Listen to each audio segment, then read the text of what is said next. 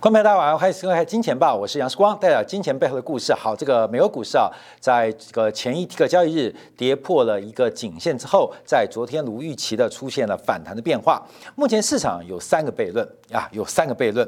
那第一个悖论就是油价，昨天晚上油价创新高，也带动了能源股跟通胀预期的回温啊，也是带动美国股市反弹的一个很重要的核心。可是这个油价走高，又会带高通胀。再高通胀又会推进加息，那加息加快，美股又要跌，所以基本上到底油价涨还是不涨？这个油价我们期待它多还是空？这个油价走高，带动美国股市昨天晚上的反弹。可油价再走高，那加息速度一旦加快，随着通货膨胀，是不是紧缩跟货币的刺激就要退场？好，这第一个悖论。所以油价到底该涨还是不该涨？第二个我们要解读的是昨天呢这个美国股市反弹的第二个原因，主要就是鲍威尔即将在美国国会进行听证，在听证的一个书面声明当中领先曝光，对于通胀、对于利率的这个。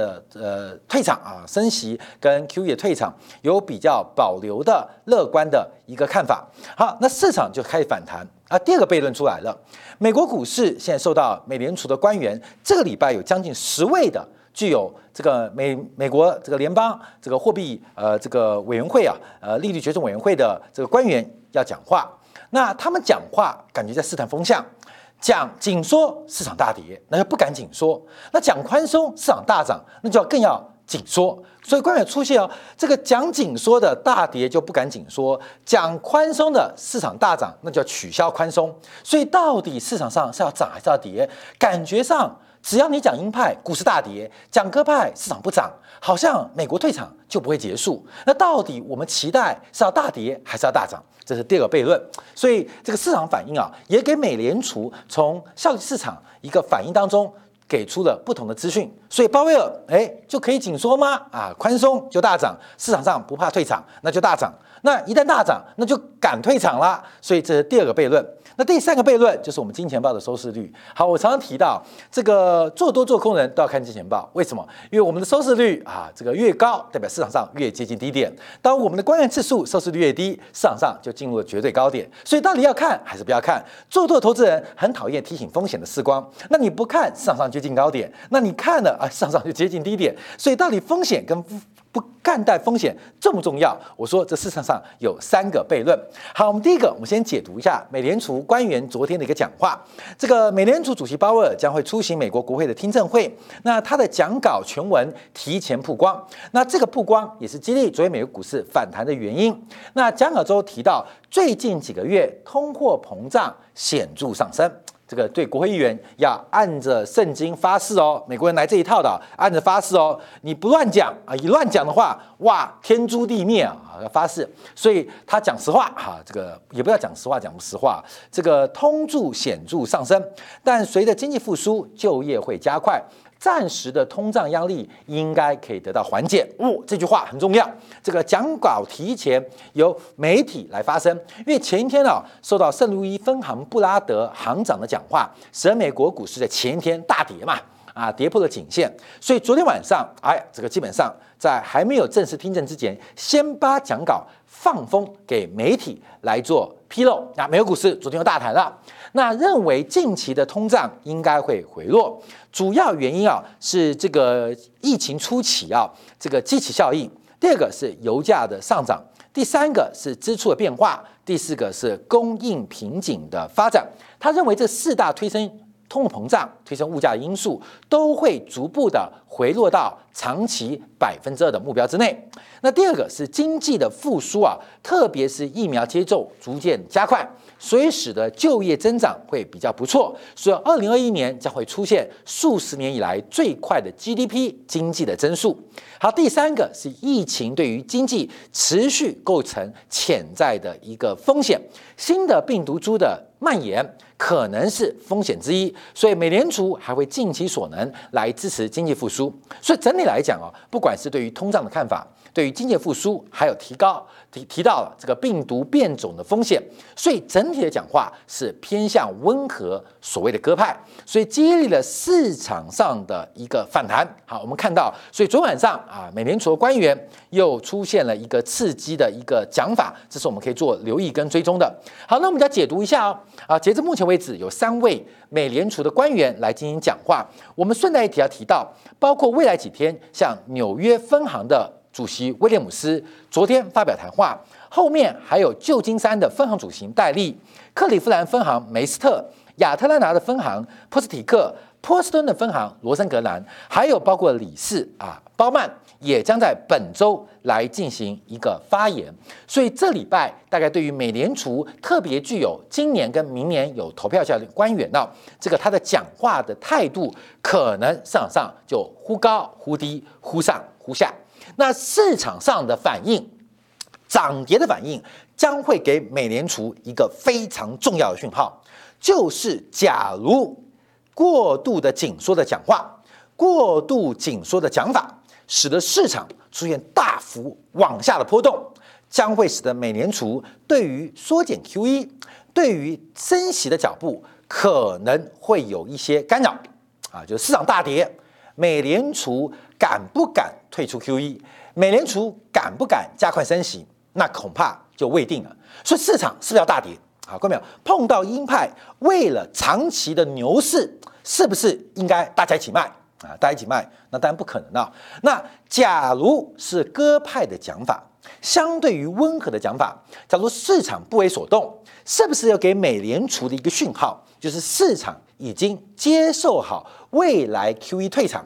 未来在二零二二年或二零二三年升息的心理准备，那就可以大胆的开始按表超科、超课进行 QE 增量的减少，甚至退场机制，甚至提早升息。所以，其实市场给美联储的讯号很重要，但作为我们市场一小小一份子，到底要怎么做解读？哇，看到鲍威尔讲话，哇，大家很高兴，买买买；看到了这个布拉德讲话，那么恐怖，卖卖卖。所以市场的反应到底要传达给美联储什么讯号？其实市场也非常为难，因为任何都会有反向的作用，任何都有反向作用。我们现在解读啊这几天的讲话，第一个是刚刚鲍威尔的讲话，我们提到了。那我们看到引发市场大幅震荡的是上礼拜五这个圣路易斯分行的布拉德啊，在明年具有投票权。我们昨天有做完整的解释解释啊。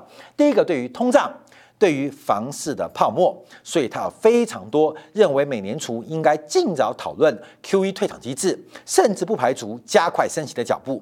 那昨天晚上，除了鲍威尔主席之外，还有纽约分行的主席威廉姆斯。这威廉呢，基本上他属于一个长期的鸽派，因为他负责管理。华尔街的市场交易，而且美联储大多数的交易啊，基本上都由纽约分行来代理执行，所以纽约分行是非常大的。所以那个布鲁斯威利拍了一个终极警态啊，是抢纽约分行的这个地下金库嘛？那个地下金库就有全球最多的黄金啊。那威廉讲什么？他认为通货膨胀是暂时的，明年或后年，这个通货膨胀将会回到百分之二。包括最近刺激物价的是二手车跟木材价格，这不可持续，所以通胀的推升因子应该只是暂时的，所以不适合匆匆忙的收紧目前进行当中的。宽松政策，那针对啊隔夜逆回购的一个余额暴增，他认为这是符合预期的。那隔夜逆回购的账户也是由威廉负责的纽约分行来进行操作跟执行啊。好，这是昨天的讲话。那另外我们提到达斯分行的主席卡普兰，二零二三年投票权，他认为通胀有风险，而且新的通胀周期可能这个时代已经开始了，认为减码宽松。宜早不宜迟。那 Q E 适合刺激需求，但没有办法解决供给链的这个目前供给物流困难的问题啊。这个目前啊，所以卡普兰提到，这个目前需求问题已经解决了。那公检问题要特别谨慎，所以它是属于鹰派。好，各位，我们就看这张表格啊，因为未来几天这几位票委都会进行一个谈话，包括我们看到的像这个鲍威尔跟威廉姆斯这两位啊，他们属于比较这个鸽派的一个代表。那未来几天还有包括比较鸽派的，像旧金山分行的主席戴利啊，在这边他是一个非常鸽派的一个代表，他在本周也要进行讲话。另外。亚特兰大的一个分行主席，他要讲话，那基本上他属于中立派啊，跟布拉德一样，所以他的讲话变得非常重要。因为亚特兰分行未来的这个今年有投票权，明年后年没有投票权。好，另外我们还观察，还有包括了美联储的这个理事啊，这个鲍曼啊，鲍曼是具有投票权的，他也属于中间派。他也属于中间派。那我们特别要观察几位的，像包括了像波士顿的分行主席罗森格兰，他属于传统的鹰派，传统鹰派。另外，克林夫兰的梅斯特也是过去强硬的鹰派讲话。所以这礼拜有非常非常多的这个美联储的里监事将会来进行谈话的表态，而这个表态非常重要，因为啊，除了分行十二席。十二个分行的行长之外，最重要的是，美联储的中央将会有大规模的改组。第一个观察的是，鲍威尔的任期将会在明年二月届满。过去美联储主席啊，因为他是跟美国政府啊是基本是交叉的，过去的惯性，这个新任的政党或总统不会随意的在。更换在任内来进行第一任任期之内更换美联储主席有货币延续的动作，可是大家不要忘记啊，在二零一七年这个川普选上总统之后，把耶伦给换掉啊，叶伦只干了一届就被川普干掉。川普很讨厌女人，所以把耶伦换掉，换上了鲍威尔。那目前估计拜登应该会回到原来传统美国政治建制派的逻辑，会让鲍威尔来续任。那我们要观察，那另外包括副主席克里拉达，包括监管事业的呃奎尔斯，任期都在今年十月份跟明年一月份任满。那另外美联储还有一位理事，目前目前还没有得到国会参院的一个通过，所以整个美国啊联邦啊呃联邦中央的这几位理事都有任期届满的压力，但地区分行的主席就没有这种压力，这会影响到。从六月份之后，包括了七八月份到年底之前，美联储的利率决策，这是特别提醒观众来做一个掌握跟分析的。所以这礼拜很刺激啊，因为美联储 美美国股市啊，在上礼拜四五日之后，用巨量的方式，尤其以道琼指数为例啊，是贯破了颈线，在昨天出现了这个技术面的反弹啊，可这个反弹会不会是逃命？那叫观察，也这个逃命。怎么叫逃命？就是市场上涨得多，那就真逃命；市场涨得少，搞不就不是逃命。这个就是反向逻辑啊。因为美联储的官员讲话，会给美联储的七月份会议带来一个市场上的一个建议啊。所以到底涨还是不涨，这是变成一个悖论。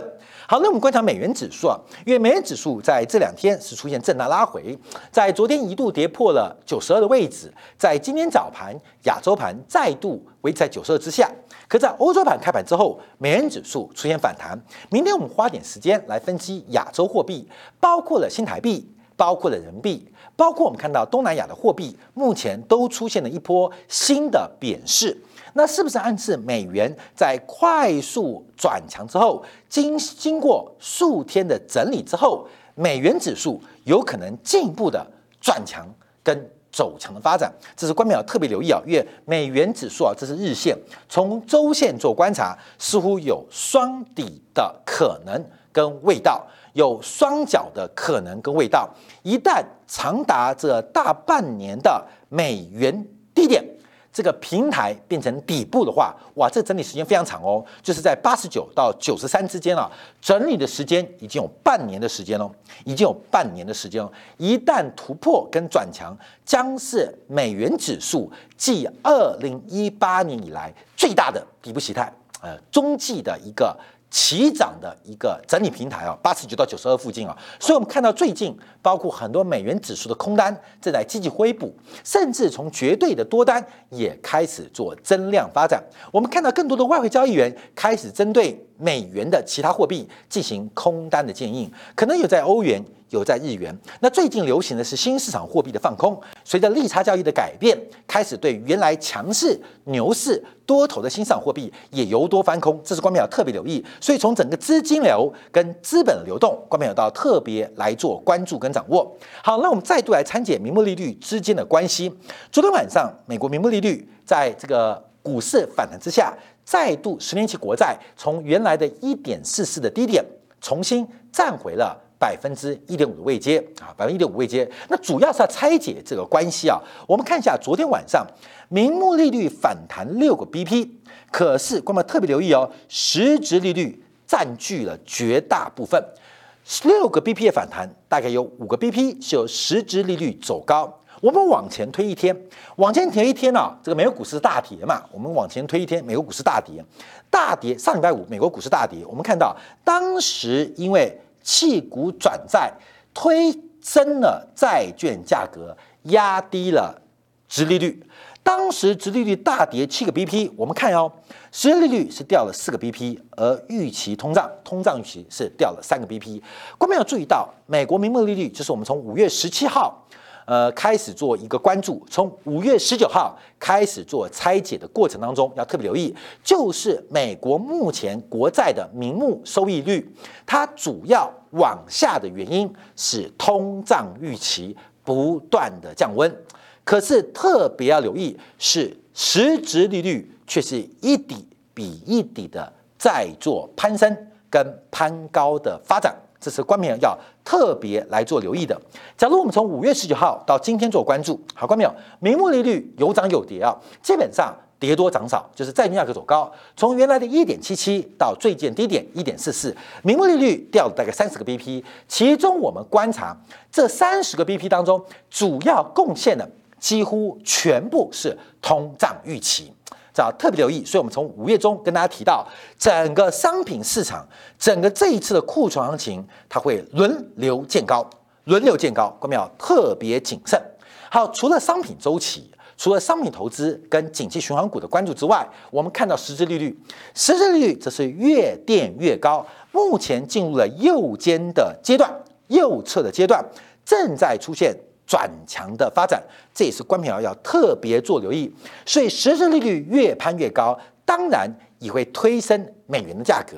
我们之前不断提醒大家注意到，实质利率跟汇率是高度正相关，通胀预期跟汇率是高度的负相关。这是课本教给我们的，也不是课本这样说，而是市场透过了金融资本流动，包括了货品跟服务贸易的流动。都会推升物价，跟通胀预期出现负相关发展，跟实质利率出现正相关发展。所以，我们注意到美元会不会突破？各位没有？美元会不会突破？美元有没有机会形成双脚？这是不管是日线跟周线，这是我们一个月以来不断提醒大家，从通胀预期的负相关关系，我们看到美元的确还有持续往上的动能。从实质利率正相关做观察，美元的确。也还有继续往上的动能，通胀预期跟实利率不是每一天都是负相关，不是每天彼此啊，不是每一天都是正向走势，有时候会是你跌我涨，有时候是我涨你跌，有时候我跌你涨，有时候我们同步走涨，有时候同步走跌。可目前对于美元发展，我们特别提醒大家注意到，从五月十九号以来，美元指数向上的动能。越来越末，越来越强烈。不管从实利率的角度，还是从通胀预期的角度，都看到这个现象。好，所以我们这边要看来市场的变化，因为我们一直提到油价，按照过去经验，常常是整个商品市场的最后一棒。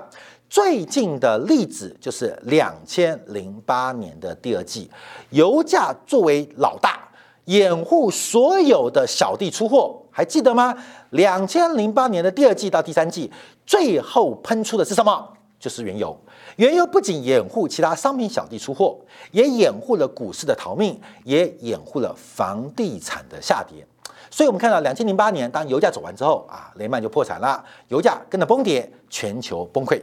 我们同样看一下多头油价最后一棒，在二零一四年的年底，油价同样做空头的最后一棒。当油价从二零一四年第四季、第三季、第四季到二零一八年、二零一五年第一季崩盘的时候，观众注意到哦，同样油价的低点是掩护商品的低点，油价低点掩护了股市的主力进货，同样的也掩护了房市的拉回修正。我们讲美国为言哦，所以油价它本身最后一棒，他在喷出的时刻。关淼要特别留意他的过去的角色，每一次都一样啊。关淼，我们只举呃这过去十几年，二零一四一五年跟二零零八二零零九嘛。我们从多的也讲，空的也讲，什么叫老大？做老大叫老大，不是耍老大哦，是做老大哦，不是耍老大哦。哦，关淼请客吃饭抢着买单哦。我跟你讲，这是做老大哦。所以油价不管是牛市跟熊市。它的一个最后一棒的指标都是关键要特别特别留意的。那油价昨天为什么会走高？难道是最后一棒吗？我们从几个角度做分析。第一个就是上周五啊，这个伊朗的强硬派，呃，这个后呃竞选的这个总统莱西正式当选，在礼拜一召开记者会，表达了非常强硬的态度。第一个，对于目前在日内瓦呃，在维也纳维也纳在举行的伊朗。呃，这个呃伊核的谈判当中，他对于导弹，对于伊朗发展这个导弹，他是立场非常强硬，他的立场是非常强硬。他说，我们不可能第一个无限期拖延，也不可能为了谈判而谈判。所以，美国要重回核协议，那就要退回到原来的框架。当初大家辛辛苦苦达成核协议，美国单方面破坏这个协议，目前没话可谈。就是推回原状，所以大家这个解读啊，哇，莱西讲的那么凶，那伊朗核协议是不是谈不成？伊朗核协议谈不成，那伊朗原油的出口，也就是二零二一、二零二二年全球原油最大的增量变数，会不会不会发生？嗯，看到没有？上场昨天这样解读哦，就是莱西的讲话非常非常凶啊，而且非常非常鹰派。过去从二零一五年他就指责呃过前任的伊朗总统啊过度对美国软弱，他属于保守派，属于强硬派。所以莱西昨天的讲话让油市油市啊非常振奋哇，这个伊朗原油的变数啊非常的。呃，这个危险危险啊！一旦伊朗这个伊核协议没有谈成，哇，大家估计的两百万桶的增量就没有了。那没有的话，哇，整个供需缺口会重新产生，原油价格喊到三位数字。好，各位啊，对于伊朗的政治要点了解啊，因为伊核协议并不是伊朗总统决定的，伊朗总统甚至我们可以讲，他像是伊朗的总理啊。虽然这个伊朗也有他自己的政治制度啊，因为伊朗有个最高的宗教跟政治领袖，这个哈梅雷伊。这一次伊核协议是由哈梅雷哈哈米尼亚，我们用哈米尼翻译啊来主导的，所以谁当总统都不重要。哈米尼哈米尼亚基本上是主导了这次谈判，所以伊核协议会不会过？伊核协议当然会过。伊朗需要快速的恢复制裁前的社会跟经济发展压力，美国需要快速的解决中东问题，把它的外交。情报跟军事的重点往俄罗斯跟中国转换，所以大家都赢啊，这是双利啦。所以基本上这个油价上涨的利多，我们基本上它不存在。伊朗原油的供给应该仍然会如预期的发生啊，如预期的发生。等一下我们再做个解读啊。所以油价涨。怎么涨不重要，基本上油价目前的一个发展，基本上它逐步的往八十迈进，甚至有可能挑战我们去年十月份所估计的八十五块的车满足来进行挑战。可重不重要？关没有？可能重要，可能不重要。重要的是你做原油的多单，可是更重要的是在于原油对于全球资产价格最后一棒的变化。关没有？为什么讲话那么笃定？原油的价格，光是对于中国股市或对于新市场，从来都是反指标，尤其是新兴市场，尤其是东亚市场，跟油价、股价指数、股价跟油油价永远是负相关，这是一个很简而呃说明的一个道理啊。所以油价走高，对于股市未来的发展就更为担忧，因为它带来的生产成本的压力和推升，对于消费的排挤都是非常巨大，对于货币汇率的呃这个呃熊市都是有一个助力或拉力的，所以要特别做观察。这个油价走高，更可以观察说为什么它会是最后一棒。好，那我们回来就要看 C R B 指数啊，因为 C R B 指数啊在五月底做突破，在六月初做突破。可这个突破很特别哦，就我们提到哦，第一个在 CRB 指数，我们看一下 CRB 指数当中啊有几个内涵，因为大家了解啊，CRB 指数啊是由美国商品研究局来推出的，经过多次的修改，其中能源类占百分之三十九，就全球大宗商品的指数，农产品第二占百分之三十四，基本金属占百分之十三，贵金属百分之七，畜牧产品在百分之七，所以能源产品占比最高，占比最高。好，观众我们看一下啊，CRB 指数转强做突破。但是油价的推升，可是在它突破之际，我们看到了包括工业金属，就是所谓基本金属，包括了农产品指数都在做明显的回调跟修正，所以这个 CRB 指数的突破可能是指数突破，就像是美国股市的。呃，这个苹果像是中国股市的中石油，像是台湾股市的台积电，这种超大全指股的突破，当然带动指数走高。可是二线、三线、四线、五线的资产都在不断的往下、往下来做一个发展。所以，我们从今天的观察，第一个，美联储的悖论；第二个，石油悖论。第三个金钱豹的悖论，各位朋友，其实我们在市场上啊，非常非常的辛苦啊，就是到底要做什么才能影响大人们的想法？我们到底要做什么才能影响大人的想法？有个最蠢的方法，就是一人一票投下去啊，基本上后来发现根本不能影响。可是我们到底要买还是要卖？我们知道今天推升市场，结果会影响长期下跌。我们今天割肉。可是会让长期市场走多，所以这个悖论该怎么发生？观众朋友，重要的是美联储在我们上周节目已提醒大家，从这个 overnight 的 RRP，还有包括目前存款准备金的余额，我们可以看到，美联储其实已经把三分之二 QE 的存量已经收回这个囊中，已经收回了。那市场上目前的变化跟发展，关键。不在通胀，关键不在失业率，又回到我们老生常谈的主轴，关键在于美元的发展。美元跟美国货币宽松跟财政刺激，给美国目前最大的竞争对手中国一个非常舒适的调结构、去杠杆的一个时间环境，所以美元才是关键。中国的调结构去杠杆才是关键，分享给大家来特别留意。好，休息一下，我们回来精彩部分，我们延续昨天话题，我们提出更多的证据。今天讲半导体，让大家理解到全球这一次的强大需求，它可能只是海市蜃楼、昙花一现。我们特别从台积电做观察，观众朋友，台积电的高阶制程目前的报价甚至出现松动的发展。到底发生什么事情？哦，中低阶制程现在产能供不应求，可是全球的先进制程却出现产能供过于求的压力。到底发生什么事情？我们休息下，在精彩部分为大家从今天半导体产业来看全球需求库存泡沫的最新变化。